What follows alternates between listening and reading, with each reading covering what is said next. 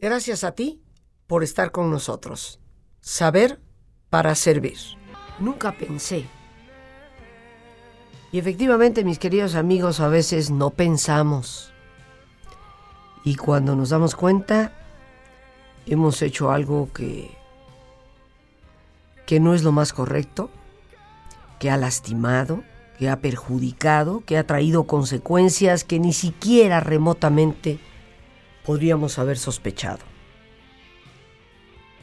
Y necesitamos tener esa capacidad de perdonarnos a nosotros mismos. Que el perdón es una necesidad para todos, lo ha sido siempre a lo largo de la historia. Y cuando se habla del perdón, casi siempre de una forma u otra, nuestra mente piensa de inmediato en aquellos que nos han lastimado a nosotros. Pero ¿cuántas personas viven prisioneras de sus culpabilidades? ¿Cuántas personas han paralizado su vida porque ante aquel error nunca pensé que iba a ser así, pero así fue? Se sienten inferiores, pierden la autoestima y consideran que la vida de alguna forma ha terminado, porque ellos, ellos ya no podrán hacer algo positivo y bueno con ella.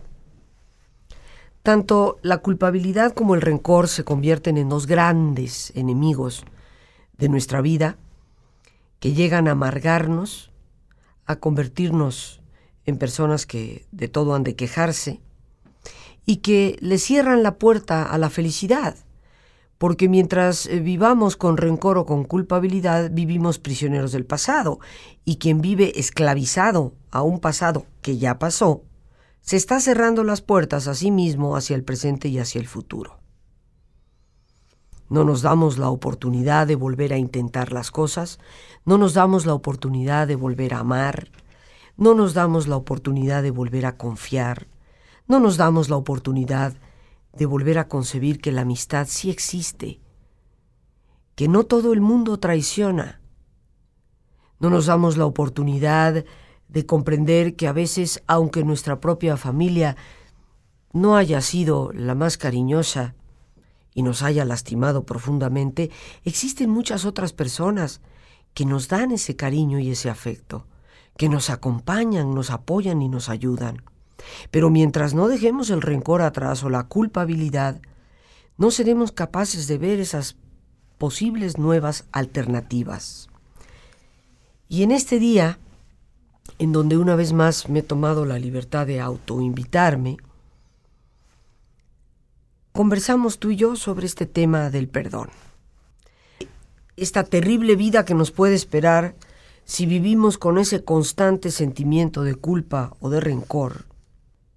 Al no querer perdonar permanecemos aferrados al pasado.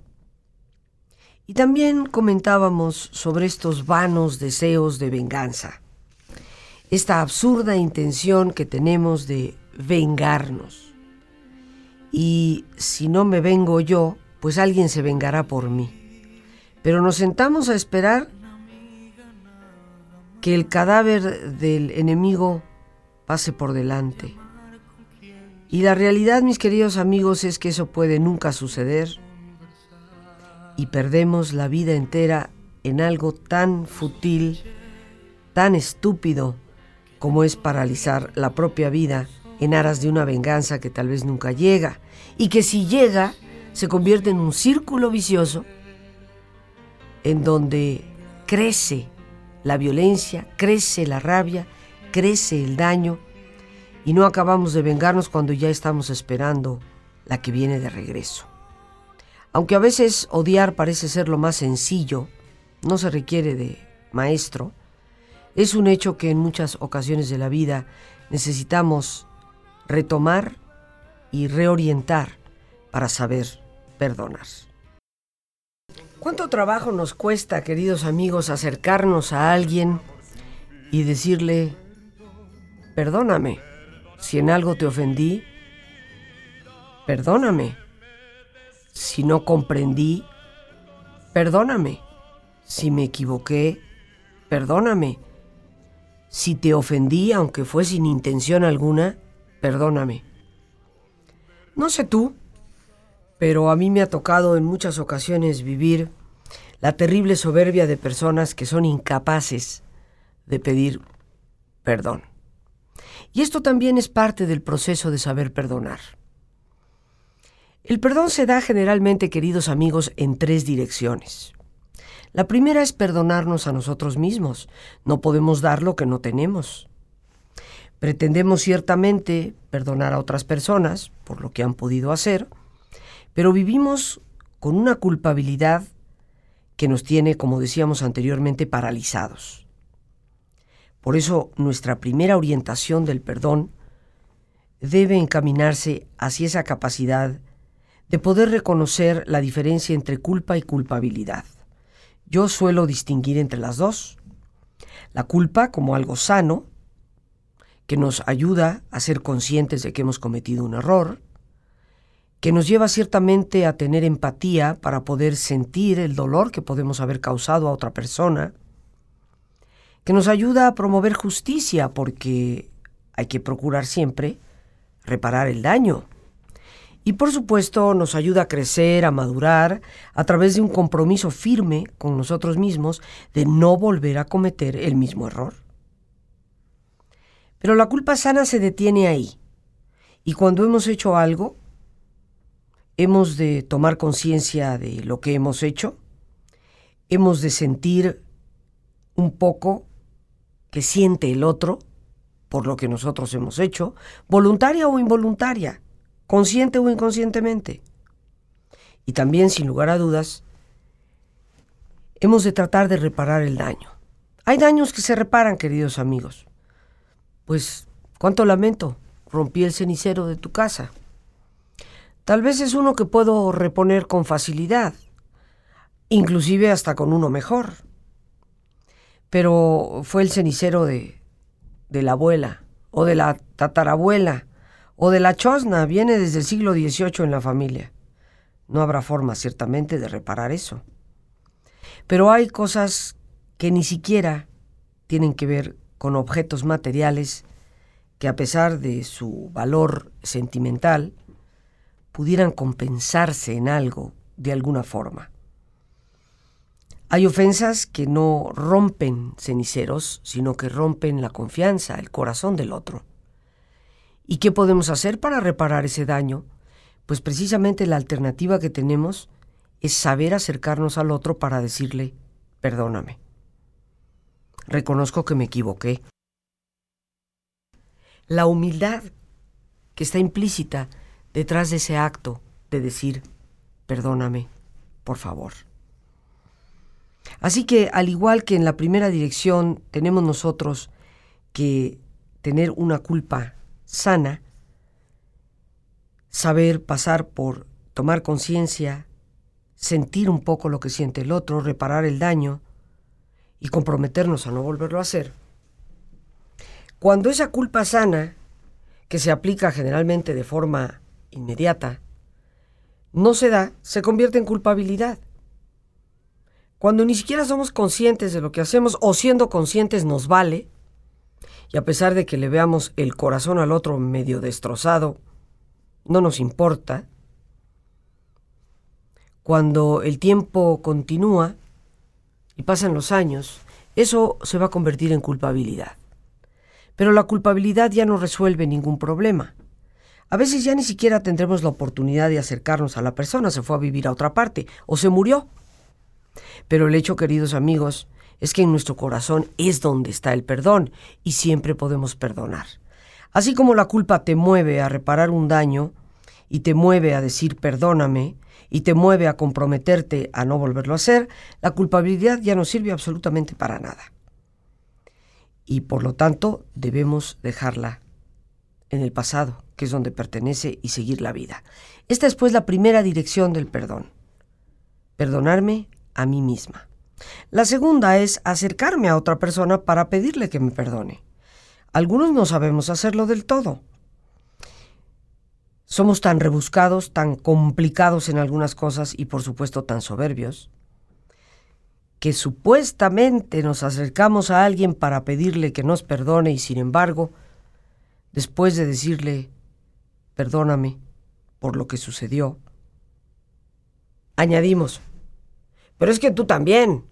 Es que no deberías de haberme dicho lo que me dijiste. Es que no deberías de haber hecho lo que, lo que hiciste. Y habría que preguntarnos a qué vine. ¿Vine a pedirte que me perdones? ¿O vine a encender un poco más el fuego porque ya se estaba enfriando? ¿Cuántas veces llegamos a visitar a alguien con el deseo de decirle de verdad, perdóname? Y empezamos de nuevo a discutir Obviamente no sabemos en muchas ocasiones cómo acercarnos al otro. Esta es la segunda dirección que debe tomar nuestra capacidad de perdonar. Y la tercera, obviamente, está relacionada a dejar atrás esos resentimientos, rencores, esas rabias añejas que nos amargan tanto. Es cómo perdonar a una persona que nos ha ofendido. Las tres direcciones a las cuales debemos enfocar nuestro saber perdonar. Perdonarme a mí mismo, saber pedirle a otra persona que me perdone y saber perdonar a quienes me han ofendido a lo largo de la vida y me han causado una herida que a veces hasta la fecha sigue doliendo en profundidad y mientras haya ese dolor quiere decir que hay un resentimiento. Porque si de alguna manera cada vez que tú me hablas a mí de aquella persona, yo vuelvo a sentir enojo, dolor, angustia, desesperación, estoy resintiendo, con lo cual dentro de mí todavía no hay franca y abiertamente un auténtico perdón. Toda ofensa nos provoca confusión, nos quita esa armonía, nos vemos literalmente trastornados, nuestra tranquilidad se perturba, y sentimos inclusive que nuestra integridad interior se ve amenazada. A veces cuando pasamos por este tipo de situaciones, muchas de nuestras deficiencias personales que hasta ese momento estaban relativamente escondidas afloran a plenitud.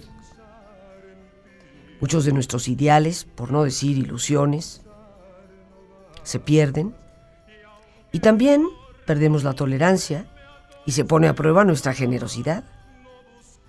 Se dice que cuando somos lastimados, heridos, es cuando aparece nuestra sombra, esa parte de nosotros mismos que generalmente no mostramos a los demás, que está escondida, que está allí adentro. Y dejamos emerger emociones que pensábamos que estaban muy bien controladas, pero que parecen en ese momento enloquecernos. Y ante esa confusión tan tremenda, nos sentimos impotentes, nos sentimos humillados. Y nuestra mente empieza a ser gobernada por el rencor. Como si un verdugo hubiera entrado en nuestro cuerpo. La felicidad se aleja cada vez más. Perdemos no solamente la relación con quien nos ha lastimado, sino que parece que tomamos distancia de todas las relaciones el afecto empieza a convertirse en algo agrio. Todo eso que se amó parece ser únicamente algo del ayer. Desvirtuamos no solo a la gente y a la vida, inclusive desvirtuamos la misma imagen de Dios. Reducimos la escala de valores en lo que se refiere a nuestras relaciones sociales. Y si perseveramos en esos resentimientos, aparecen esos deseos de destruir, y todas las viejas heridas mal curadas empiezan a gritar a una sola voz, con un afán de venganza que nos llevará simplemente a mayor dolor. Esto es ya para hacer nuestro ejercicio de relajación y como es nuestra sana costumbre, te pedimos que te pongas cómodo y en una posición cómoda con tus ojos cerrados, si este es posible hacer el alto completo, el alto total, Respira profundamente varias veces. Siente el entrar y el salir del aire en tu cuerpo. Imagina cómo al inhalar, así como tu cuerpo se llena del oxígeno que nutre tus células, tu mente inhala serenidad. E imagina cómo al exhalar, así como tu cuerpo se libera de toxinas, tu mente se libera de todas las presiones y todas las tensiones. Respira profundamente y relaja tu cuero cabelludo.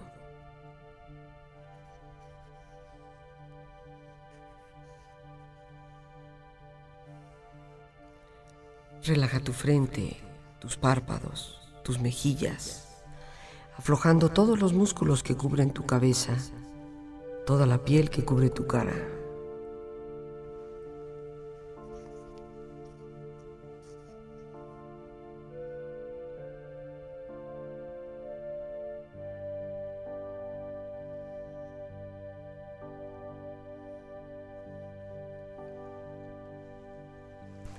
Relaja tu cuello y tu garganta.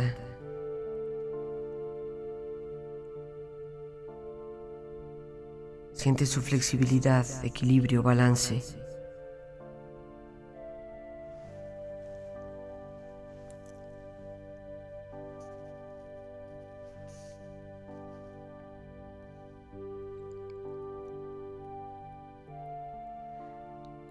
Relaja tus hombros, brazos y manos, así como tu espalda.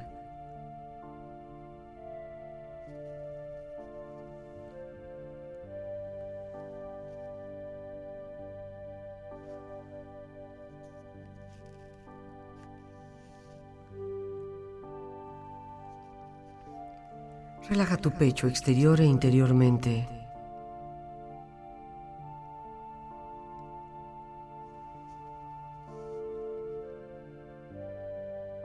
Relaja tu abdomen exterior e interiormente.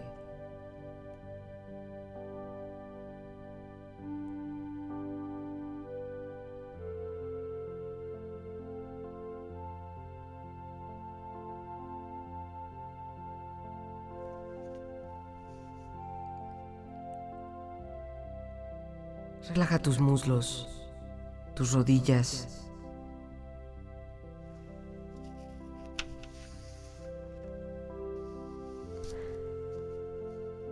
Relaja tus pantorrillas y tus pies.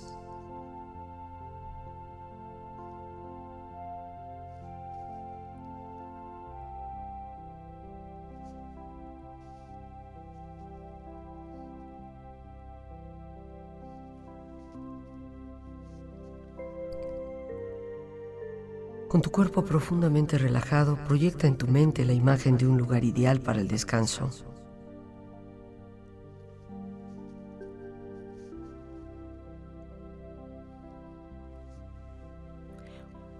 Imagina los colores, los sonidos, los aromas. Es un lugar de belleza y de paz. Siente estar ahí.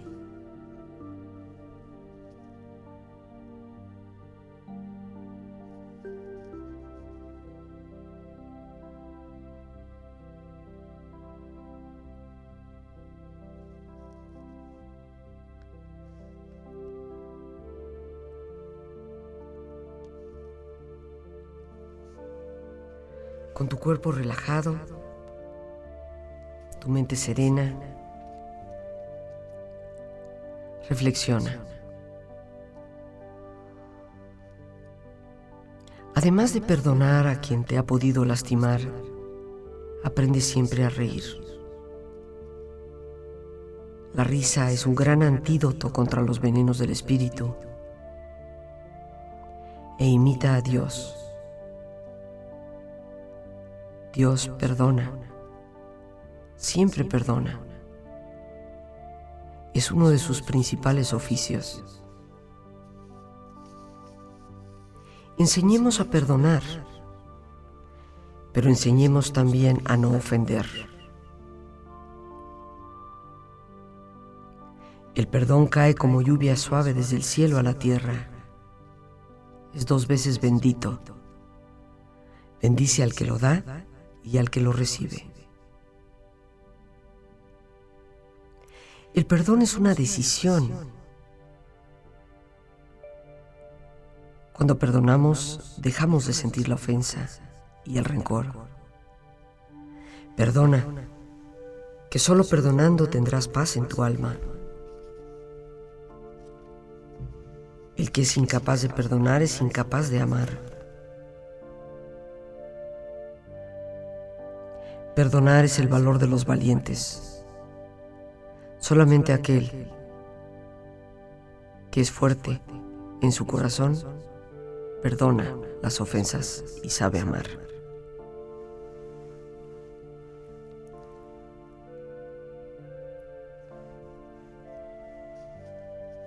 Respira profundamente, relájate bien.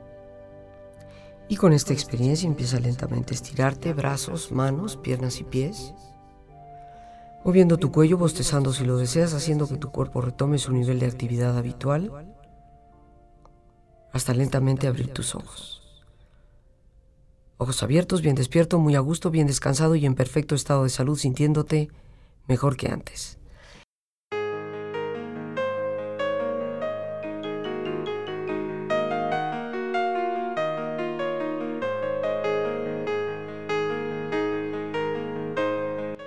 Qué mejor manera de empezar el año que liberándonos de ese lastre que a veces cargamos por nuestras culpas y resentimientos. En estos próximos días 24, 26 y 27 de enero, tendré el enorme gusto y privilegio de compartir con ustedes el taller El Poder del Perdón. Un taller con herramientas prácticas para liberarnos de nuestras culpabilidades, y hacer una sana limpieza de casa para dejar ir de todos nuestros rencores.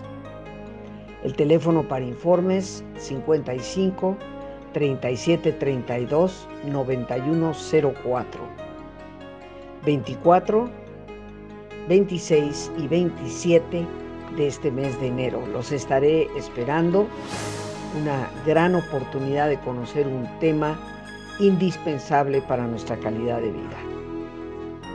Con gusto te repito el teléfono 55 37 32 91 04.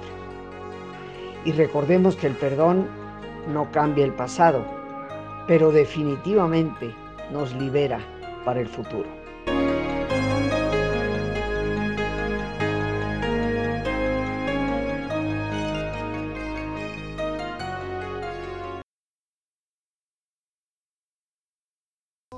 Y vamos a citar a ese gran pensador, filósofo de la escuela estoica llamado Epicteto.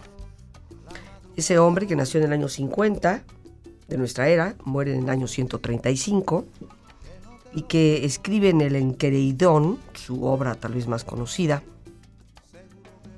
lo que podríamos llamar un manual de felicidad, un manual para la vida, para la virtud. Y en uno de sus capítulos Pensamientos, Él nos insta a perdonar una y otra y otra vez. ¿Qué dice Epicteto, este gran pensador que nos ha influido de alguna manera a todos? ¿Por qué digo a todos? Seguramente, no solo en este programa, en muchos otros y en muchas cosas que leemos, hemos escuchado aquello que dice que no son los eventos lo que realmente nos afecta, sino la actitud que nosotros tomamos frente a los eventos. Prácticamente hoy en día en la psicología se nos afirma una y otra vez que nuestra actitud, la forma de pensar respecto a las cosas, es lo que más nos influye. Bueno, pues este gran pensamiento que hoy prevalece en tantas cosas que hacemos tú y yo en este siglo XXI, viene precisamente de Epicteto. Él fue la persona que tal vez por primera vez, de esa manera tan específica, lo dijo. Y con esto abre una obra que nos lleva a reflexionar profundamente sobre lo que es una vida feliz, qué se requiere para ser feliz. Y hoy, en donde ahondamos en el tema del perdón, lo citamos a él porque precisamente es uno de los capítulos de su libro, El perdón. ¿Qué dice Epicteto? Generalmente, todos nosotros estamos haciendo lo mejor que podemos.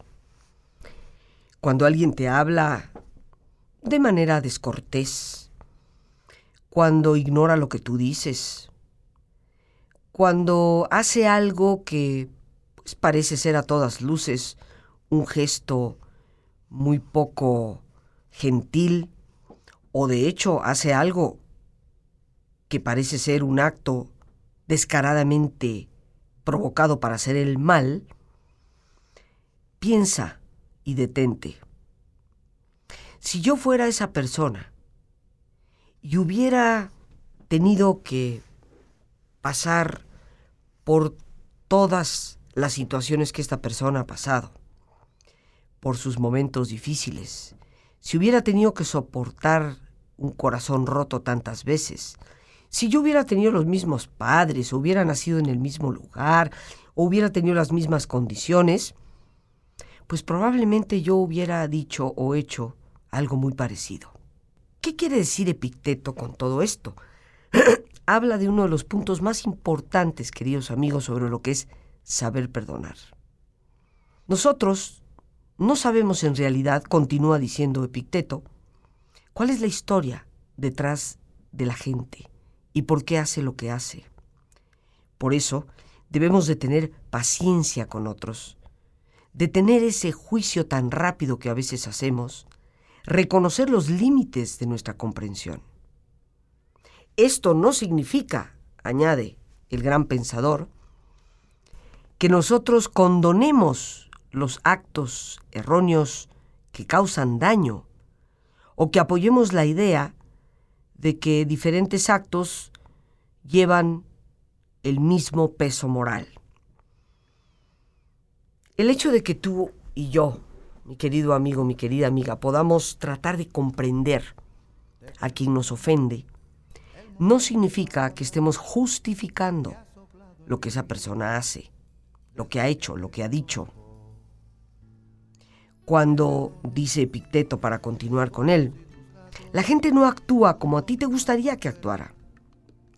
Debes de ejercitar los músculos de tu bondad. Y debes de ejercitarlos para poder decirte a ti mismo, ¿quién sabe qué habrá en realidad detrás de este acto? De igual manera debes de tratar de ser tan amable contigo mismo. No te midas en comparación a otros o inclusive en comparación a esa expectativa ideal que tienes de tu propia persona.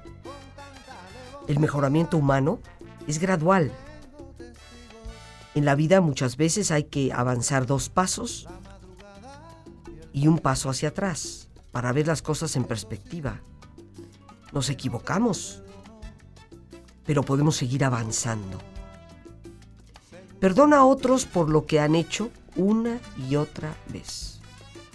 Este gesto fomenta en ti una calma interior.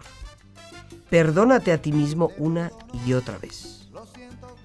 Así como debes de exigirte hacer las cosas mejor en las ocasiones próximas, también tienes que reconocer que perdonar una y otra vez no significa someterte a ese mismo comportamiento y seguirlo permitiendo.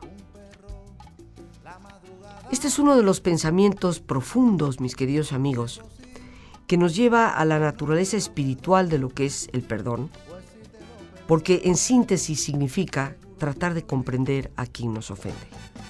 Esto no es nada fácil ponernos en el lugar del otro, procurar ver la vida desde la perspectiva del otro, comprender el dolor desde lo que el otro ha vivido, nos lleva sin lugar a dudas a entender el por qué.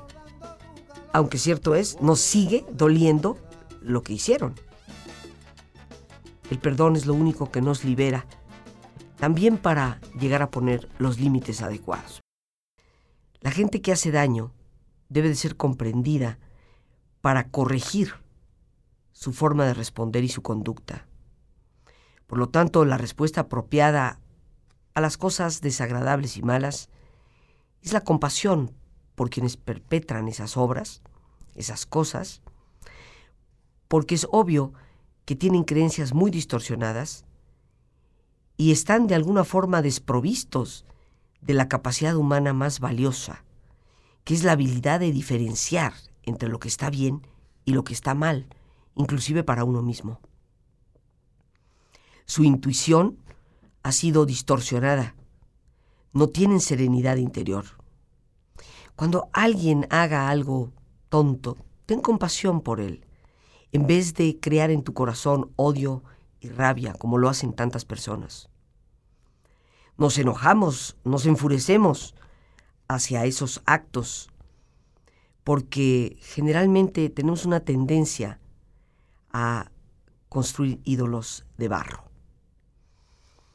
Creo, mis queridos amigos, que en estas dos encomiendas que nos hace Epicteto, perdona una y otra y otra vez, y no te enfurezcas con los que hacen actos equivocados, nos podemos encontrar con un gran cuestionamiento personal. Porque podemos hablar del perdón, pero nos duele mucho considerar que el perdonar pueda ser darle la vuelta a la hoja y justificar comportamientos que no tienen justificación. La violación de una criatura, el abuso sexual sobre un niño o una niña, son actos tan infames. La traición de una persona en que has confiado, la ingratitud despiadada, hiriente a la que a veces somos sometidos, todas estas cosas, sin lugar a dudas, no pueden tener una justificación. Pero el por qué no perdonamos es porque hemos confundido el perdón con cosas que no corresponden a su verdadero sentido. Como en otras ocasiones me has escuchado decirlo, perdonar no es olvidar. Hay gente que te dice, si no olvidas, no perdonas. Pero el hecho es que nuestro cerebro todo lo registra, y más aún aquellas experiencias que han tenido un contenido emocional muy fuerte. Cualquiera cosa que te haya herido en profundidad, la puedes recordar fácilmente. ¿Cuál entonces es la diferencia entre el perdón y el olvido? Cuando alguien te relata un evento de su vida que ha sido muy doloroso y te lo relata haciendo surgir de nuevo toda esa emoción, llámalo rabia, llámalo tristeza, llámalo desilusión, llámalo ese coraje en el mal sentido de la palabra, porque coraje realmente significa tener valor, pero nosotros la usamos para hablar de ira, toda esa ira que queremos volcar sobre quien nos dañó. Cuando alguien relata una experiencia, aunque sea del pasado muy remoto, 20 años, 20 años, 25 años atrás, y vuelve a tener esa conmoción casi de sentir que si tuviera enfrente a quien se la hizo le retuerce el pescuezo, es obvio que no ha perdonado. Pero ¿cuántas personas conoces tú, conozco yo, que te pueden relatar actos atroces que han vivido en su vida y te lo relatan con una serenidad pasmosa. Y te pueden hablar del abuso al que fueron sometidos, como el que está relatando una historia sobre una tercera persona, sin evocar en ellos esos sentimientos de destruir al otro. Y tú y yo nos podemos preguntar, bueno, pero, ¿pero qué sientes cuando me lo cuentas? Pues realmente eso está en mi pasado, te contestan. Ya no está conectado con mi vida actual. Lo dejé donde pertenece. Lamento mucho que esa persona haya cometido ese error. Le tengo compasión. Esa persona obviamente no ha olvidado, pero ciertamente que sí ha perdonado. Perdonar, mis queridos amigos, por otra parte, no es justificar. Y aquí es donde tenemos que saber entreleer a Epicteto de manera muy certera. El que tú perdones no significa que permitas que la persona siga haciendo más de lo mismo. Si alguien te traiciona una y otra vez, ¿por qué vuelves de nuevo a confiar de una manera en donde corres severos riesgos? Si una persona te golpea una y otra vez, ¿por qué sigues viviendo con esa persona? Alguien dirá, bueno, es que si perdonamos, pues damos chance. Toda relación, mis queridos amigos, que se ha visto seriamente dañada por una ofensa grave y que ha causado una herida profunda, no es una relación que pueda continuar. Puede renovarse, eso ciertamente que sí, pero no continuar. ¿Por qué hay gente que se reconcilia después de una situación muy poco fácil? Diría yo, muy dolorosa. Y hacen que esa reconciliación sea de verdad algo que funciona para el resto de sus vidas. ¿Y por qué conocemos gente que después de una experiencia dolorosa se reconcilia para encontrarse exactamente en la misma situación dolorosa otra vez dentro de unas semanas o meses? En otras palabras, ¿qué es lo que hace que una reconciliación funcione o no funcione? Y esto tiene que ver con ese saber poner límites. El que tú perdones una ofensa no significa que permites que se siga realizando, que se te siga ofendiendo. El que tú perdones una ofensa no significa que no puedas marcar un límite completo y absoluto de decir, hasta aquí llegamos.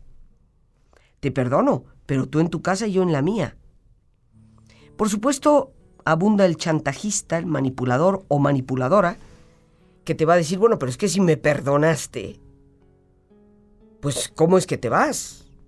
Quiere decir entonces que no me has perdonado de verdad. Hemos confundido el acto del perdón, que es un acto del corazón, de lo más profundo de nuestro ser, que nos libera precisamente de heridas, que nos sana, nos devuelve a la libertad.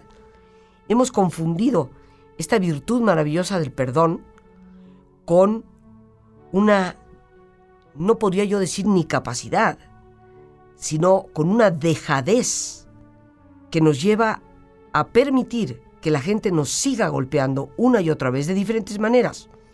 No solo a nivel físico, también a nivel psicológico, a nivel moral. Por eso, así como perdonar no es olvidar, tampoco es justificar ni cambiar tus decisiones. Hay momentos en la vida en que tomamos decisiones que la otra persona puede considerar muy drásticas. Terminar con una relación afectiva, terminar con un empleo, retirarnos, ausentarnos de una amistad. Y esas personas considerarán que el perdón no se ha dado, puesto que hemos tomado una decisión que consideran contraria al perdón. Pero perdonar no significa seguir tolerando un comportamiento que nos está dañando y nos puede llegar a destruir. Por eso Epicteto tiene toda la razón. Hay que perdonar una y otra vez. No hay que permitir que la rabia se apodere de nosotros cuando alguien nos hace daño, pero tenemos que saber marcar límites y tomar decisiones, recordando que el perdón es ante todo una actitud de nuestro corazón. Las gracias a Dios por este espacio que nos permite compartir. A ti el más importante de todos, una vez más, gracias por tu paciencia al escucharme y por ayudarme siempre a crecer contigo. Que Dios te bendiga.